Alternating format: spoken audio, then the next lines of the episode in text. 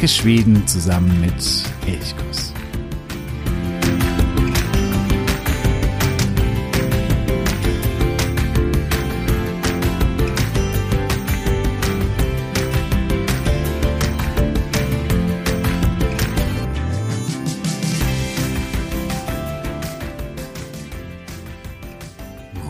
Schreibt auf Facebook, dass er sich angesichts Ausschreitungen von Rechtsradikalen in Göteborg ein wenig ja, besorgt zeigt, wie sich die Rechte in Schweden entwickelt.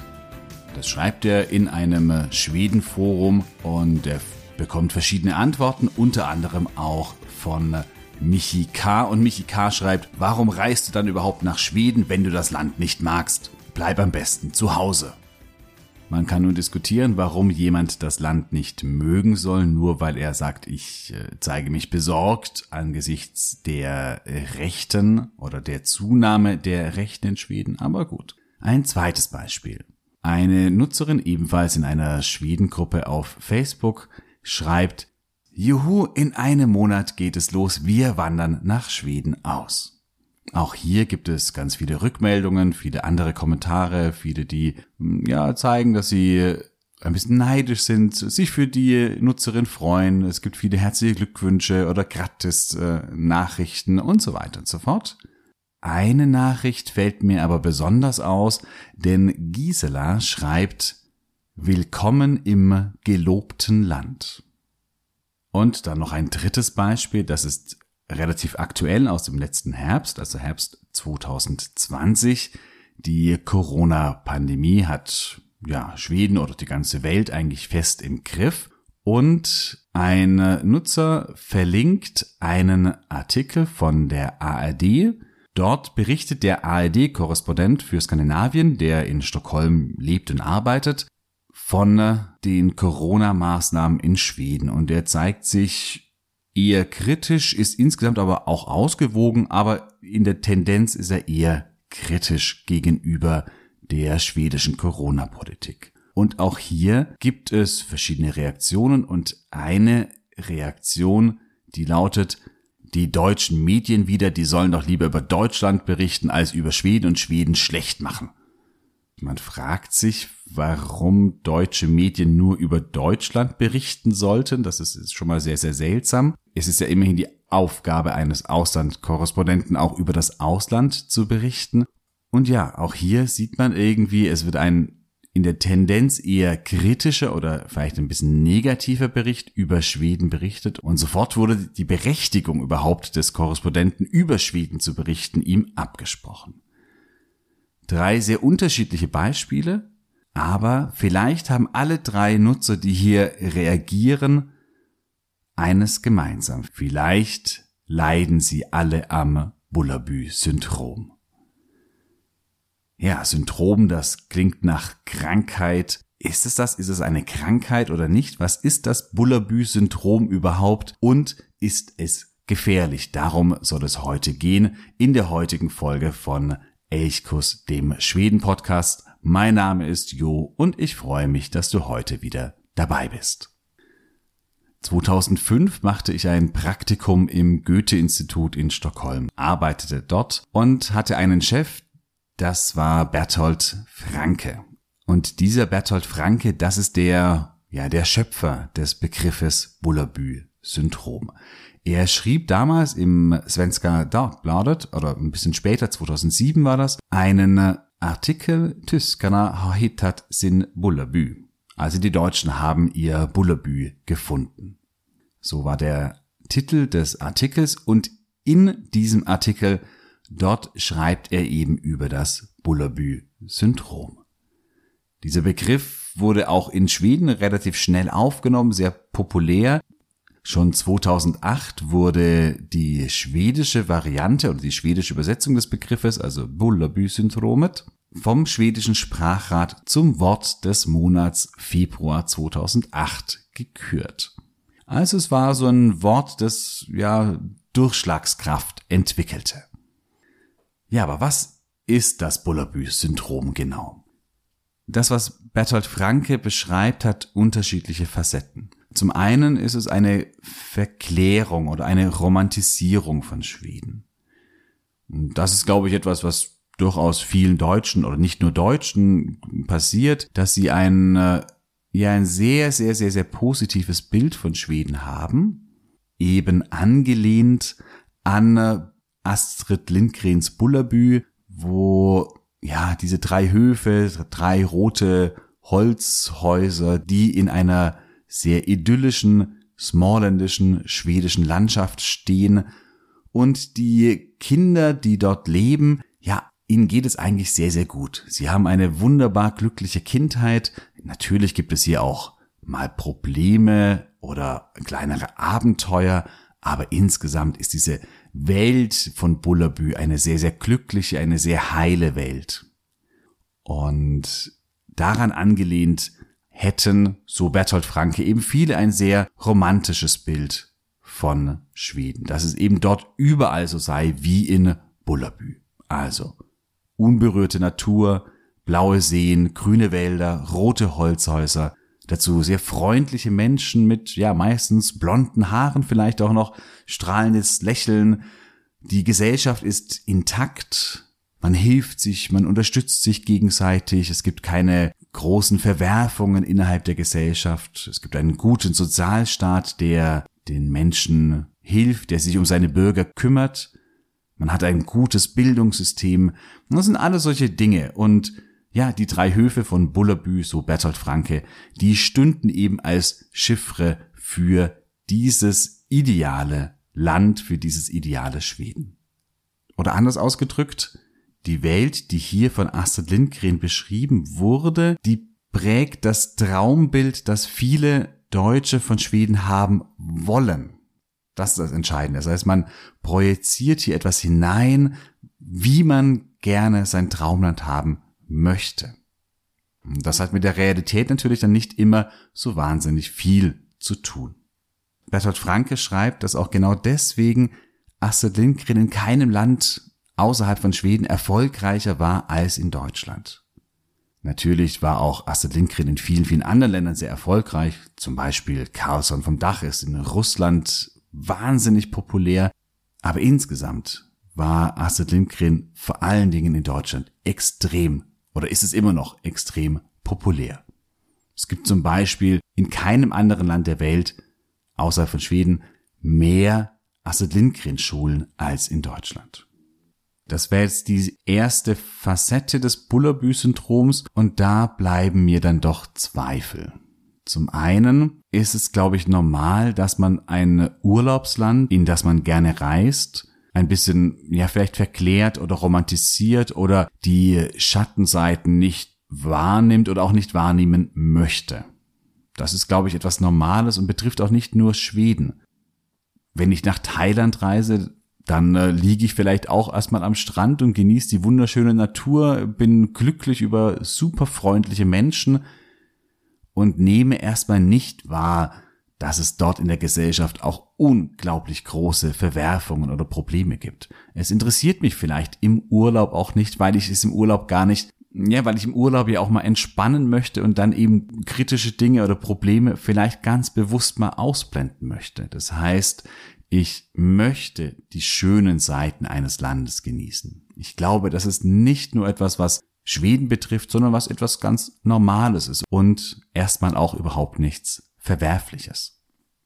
Und jemand, der nach Schweden reist, der will eben in die schöne, in die unberührte Natur, er will Natur erleben, der reist erstmal wahrscheinlich nicht nach Malmö, Rosengård oder nach Stockholm, Rinkeby oder nach Angeret in Göteborg, dort in die problematischen Stadtviertel, wo es, ja, wo Gewalt herrscht, wo es viele große Probleme gibt. Da will man ja nicht hin. Warum auch? Sondern man will vielleicht eben nach Smallland, in ein Bullerbü Schweden, wo es schön ist, wo man einen schönen See hat, wo die Orte schön sind, auch das ist etwas, glaube ich, ganz Normales. Also bei dieser ersten Facette bin ich ja kritisch oder ein bisschen zweifelnd, ob man hier wirklich von einem Syndrom sprechen kann oder ob das hier anders als bei Schweden anders ist als bei anderen Ländern, in die die Deutschen gerne reisen. Aber es geht bei Bertolt Franke noch weiter. Er bleibt nicht auf dieser Stufe stehen, dass man sagt, nun ja, hier wird einfach ein beliebtes Urlaubsland etwas verklärt oder etwas romantisiert, weil das eben noch nichts Besonderes ist.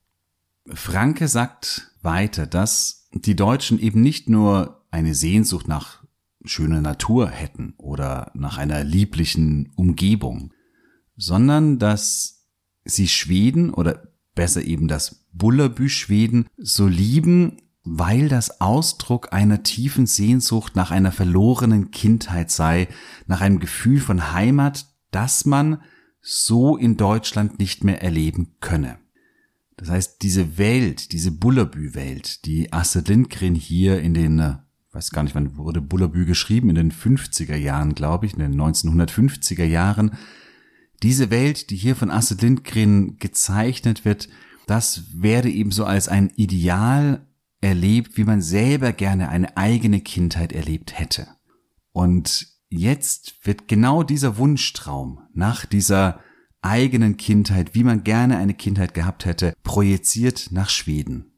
Und damit wird ein Bullerbü Schweden erzeugt, das mit der Realität oftmals herzlich wenig zu tun hat und dass man eben ja in seiner Traum und in seiner Gedankenwelt so ein bisschen als Sehnsuchtsort etabliert.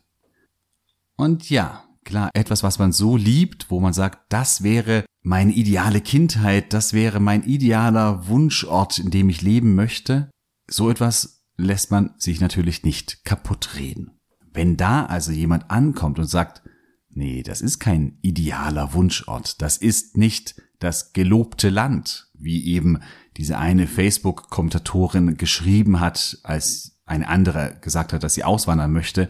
Nein, das ist nicht das gelobte Land. Auch Schweden hat teilweise große Probleme zum Beispiel mit Rechtsradikalismus. Oder in Schweden ist die Corona-Politik vielleicht auch kritisch zu sehen.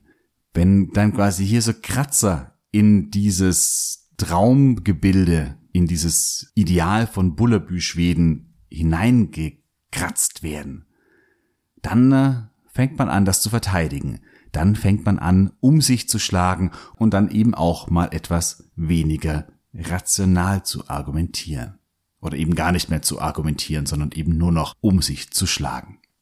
Und so kann man eben mit dem Bullerbü-Syndrom nach Bertolt Franke eben durchaus erklären, warum manche, ja, ich würde mal sagen, unfähig sind, auch kritische Seiten an Schweden einfach auch anzuerkennen oder darüber, ja, darüber zu reden, reden zu können und auch zu sagen können, es ist eben nicht alles Gold, was glänzt, auch nicht in Schweden. Es gibt ja tatsächlich so einige Dinge. Man kann über das Krankenwesen durchaus diskutieren. Auch über die Schule kann man diskutieren. Ich persönlich finde, sie hat wahnsinnig viele Vorteile, aber es gibt auch Dinge, über die könnte man oder kann man sicherlich sehr trefflich diskutieren und streiten. Oder eben das Gewaltpotenzial, das vor allen Dingen in den Großstädten teilweise herrscht. Mit Morden, mit Bombenexplosionen, mit Handgranatwürfen, was es nicht alles gibt. Und das kommt ja durchaus öfter vor. Oder auch der Wohlfahrtsstaat, der in den 1960er, 1970er Jahren wirklich sehr umfassend war und ja, wirklich etwas ganz eigenes war, so ein bisschen zwischen Sozialismus und Kapitalismus angelegt. Dieser Wohlfahrtsstaat der existiert zwar noch immer, aber lange nicht mehr so wie eben in den 1960er und 1970er Jahren und damit auch in der Zeit von Astrid Lindgren, in dieser Zeit, wo vielleicht auch ihre Geschichten spielen.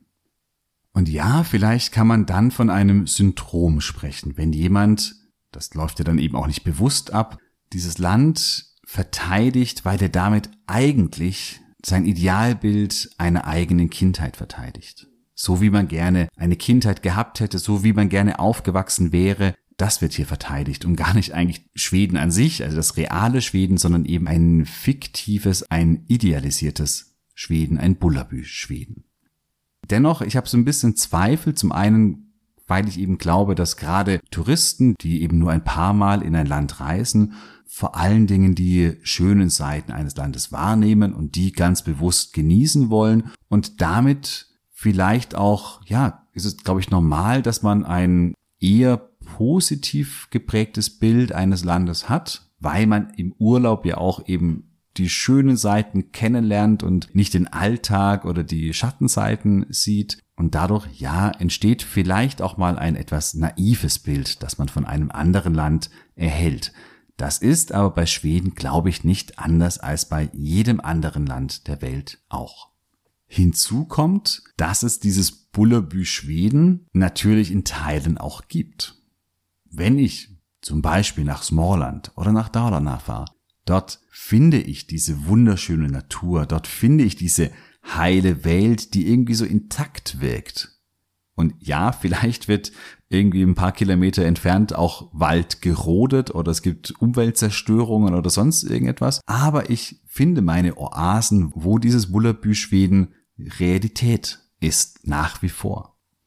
Und dann kommt hinzu, dass viele auf Facebook, alle meine drei Beispiele, die ich eingangs erwähnt habe, sind ja von Facebook, dass dort einige sowieso das Argumentieren so ein bisschen verlernt haben. Das betrifft ja nicht nur Schweden oder sonst irgendwie, sondern das betrifft ja alles, was irgendwie emotional geführt wird, dass hier sofort andere mit Schmutz beworfen werden, dass andere beschimpft werden. Und da machen Schweden-Gruppen auf Facebook natürlich auch keine Ausnahme. Das heißt, man könnte auch das Beschimpfen eines anderen oder eines ARD-Auslandskorrespondenten, der über Schweden berichtet, auch damit erklären, dass vielleicht es einfach der oftmals nicht vorhandenen Diskussionskultur auf Facebook geschuldet ist.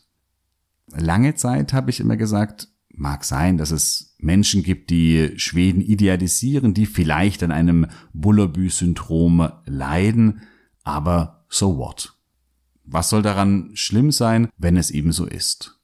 Seit der Corona-Pandemie hat sich das bei mir so ein bisschen gewandelt, weil ich hier tatsächlich manchmal problematische Momente erlebt habe. Eben vor allen Dingen auch in den sozialen Medien. Und das betrifft jetzt weniger die Touristen, sondern es betrifft eher diejenigen, die nach Schweden ausgewandert sind oder nach Schweden auswandern möchten. Wenn dann eben von einem Schweden Auswanderer gesagt wird, das sei das gelobte Land, da werde ich dann schon mal so ein bisschen hellhörig. Oder wenn anderen, die nicht in Schweden leben, obwohl der ARD-Korrespondent ja sogar in Stockholm lebt, aber sobald einer, der nicht in Schweden lebt, ihm abgesprochen wird, dass er deswegen überhaupt nur irgendwie eine Meinung über Schweden oder über die schwedische Corona-Politik haben dürfe und damit ja letztendlich auch gesagt wird, du hast kein Recht, deine Meinung zu äußern, auch das kam sehr häufig bei diesen Facebook-Diskussionen oder diesen Diskussionen in den Schwedengruppen vor. Dann wird es auch hier sehr, sehr problematisch. Oder wir von Elchkus bekommen einige Zuschriften von, auch von Auswanderungswilligen, die verschiedenste Fragen haben. Das sind manchmal ganz praktische Fragen. Aber jetzt während der Corona-Pandemie kamen auch andere Fragen hinzu. Und zwar gab es mehrere Anfragen in denen Auswanderungswillige gesagt haben, ihnen reicht's jetzt in Deutschland, sie wollen jetzt unbedingt nach Schweden, weil dort alles besser sei und man hier nicht so gegängelt werde und nicht die Grundrechte eingeschränkt werden. Oder letztens kam wieder eine Nachricht und dort hat eine Frau, die eben ebenfalls nach Schweden auswandern wollte, gesagt, sie wollen sich nicht impfen lassen. Das ist doch in Schweden sicherlich viel besser. Da wird doch sicherlich nicht so ein Druck ausgeübt. Und ich habe dann zurückgeschrieben, dass die Impfbereitschaft in Schweden grundsätzlich sehr, sehr hoch ist, dass man auch einem Impfpass, einem digitalen Impfpass sehr aufgeschlossen gegenüber ist, dass eigentlich prinzipiell die Impfquote insgesamt in Schweden, also nicht nur was die Corona-Impfung angeht, sondern auch andere Impfungen angeht, in Schweden sehr hoch ist. Und hier habe ich dann gemerkt, okay, da schlägt vielleicht dann doch etwas wie das Bullabü-Syndrom durch, dass man plötzlich etwas nach Schweden projiziert, hier der Wunsch nach einem Land, in dem die Corona-Politik irgendwie genauso gemacht wird, wie man sich das selber vorstellt. In dem es keinerlei Einschränkungen irgendwelcher Grundrechte gibt. Ich schreibe dann schon auch zurück, dass beispielsweise in Schweden das Demonstrationsrecht viel massiver eingeschränkt wurde, als es in Deutschland jemals der Fall war. Oder dass es eben auch beim Impfen nicht so ist, wie man das vielleicht gerne hätte. Aber das ist eben auffällig, dass es hier dann plötzlich etwas nach Schweden projiziert wird, was mit der schwedischen Realität gar nichts zu tun hat, sondern man projiziert nur sein eigenes Wunschdenken in dieses Land. Und dann könnte es sehr, sehr problematisch werden. Wenn also Leute, die vielleicht am Bullabü-Syndrom leiden oder wie man das auch immer benennen möchte, dann plötzlich nach Schweden auswandern, vielleicht sogar noch von anderen sozusagen, die Schweden als das gelobte Land darstellen, angezogen werden. Und wenn sie vor allem deswegen auswandern, weil sie sagen, in Deutschland ist alles blöd oder in Österreich ist alles blöd und alles scheiße, ich halte das nicht mehr aus, ich will das nicht mehr, ich ziehe jetzt in dieses Land, in dem alles besser ist, dann wird die Enttäuschung wahrscheinlich nicht lange auf sich warten lassen. Denn in Schweden ist de facto nicht alles besser. Es ist vieles wunderschön und es lässt sich wunderbar in Schweden leben. Immer wenn ich in Schweden gelebt habe, habe ich es genossen und habe eine wunderbare Zeit gehabt. Aber zu glauben, dass nur weil man Deutschland, Österreich oder wo auch immer man herkommt und wo man unzufrieden ist, dass sich diese eigene Unzufriedenheit oder die Probleme in Schweden plötzlich in Luft auflösen. Das zu glauben, das wäre ein sehr, sehr fataler Irrglaube. Wenn man nach Schweden auswandert oder wenn man prinzipiell auswandert, dann sollte man sich schon bewusst machen, dass jede Auswanderung auch immer eine Belastung ist, eine Herausforderung. Das betrifft viele organisatorische Dinge. Es heißt aber auch erstmal, dass man im neuen Land im Normalfall noch kein soziales Netzwerk hat, dass man dort erstmal einsam ankommt, vielleicht die Sprache noch nicht so gut beherrscht, dass man sich gleich flüssig mit allen verstehen kann. Das heißt, man wird immer das Gefühl des Fremdseins auch am Anfang zumindest haben. Und es gibt dann eben auch verschiedene Dinge, die vielleicht im Heimatland, wo man ursprünglich herkam, vielleicht sogar besser liefen als jetzt im neuen Land. Im Normalfall ist das kein Problem. Wenn jemand sich bewusst für eine Auswanderung entscheidet und das eben auch alles auf dem Schirm hat, dann kann man damit umgehen. Wenn aber jemand mit der Vorstellung eines Bullerbü-Schwedens, eines idealisierten Bullerbü-Schwedens nach Schweden auswandert, dann, ja, kann es eben sehr problematisch werden.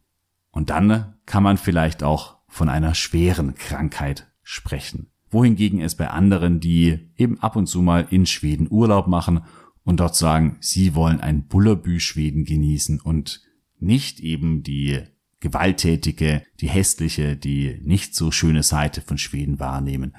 Da ist, glaube ich, überhaupt nichts dran auszusetzen. Da ist dann auch kein Syndrom, das ist vielleicht ja eine kleine Krankheit, ein kleiner Schnupfen, aber mit Sicherheit keine gefährliche Krankheit. Ja, hier würde mich sehr interessieren, wie, wie du das siehst. Glaubst du, dass es das Bullerbü-Syndrom wirklich gibt oder dass manche Deutsche darunter leiden? Und wenn ja, findest du das problematisch, dass manche solche ein idealisiertes Schweden oder so ein romantisiertes Schwedenbild haben? Oder sagst du, ja, sollen sie eben haben, ist doch kein Problem. Wie siehst du das? Schreib gerne eine Mail an elchkus.elchkus.de oder wir haben auch einen Artikel auf elchkus.de zum Bullabü-Syndrom. Den verlinke ich in den Show Notes auf jeden Fall. Du kannst auch gerne dort unter diesem Artikel einen Beitrag hinterlassen. Da würde ich mich sehr darüber freuen. Und ja, das ist vielleicht jetzt auch der perfekte Anlass, nochmal in Astrid Lindgrens Kinder von Bullerbü hineinzulesen, nochmal ein bisschen Bullerbü Schweden zu tanken. Vielleicht bevor du jetzt auch in diesem Sommer nach Schweden reist, das weiß ich nicht. Das wäre mein heutiger Lesetipp. In der nächsten Episode werden wir uns wieder der Reise von Nils Holgersson durch Schweden widmen. Wir verlassen Smallland, deswegen habe ich diese Folge über das Bullerbü-Syndrom, weil Bullerbü eben auch mit Smallland verknüpft ist, heute noch mit reingenommen. In der nächsten Woche verlassen wir dann Smallland und fliegen nach Österjütland. Ich würde mich freuen, wenn du auch dann mit uns mitreist und diese neue Region Schwedens mit entdeckst. Bis dahin eine gute Woche. Hatte so bra wie Hirsch.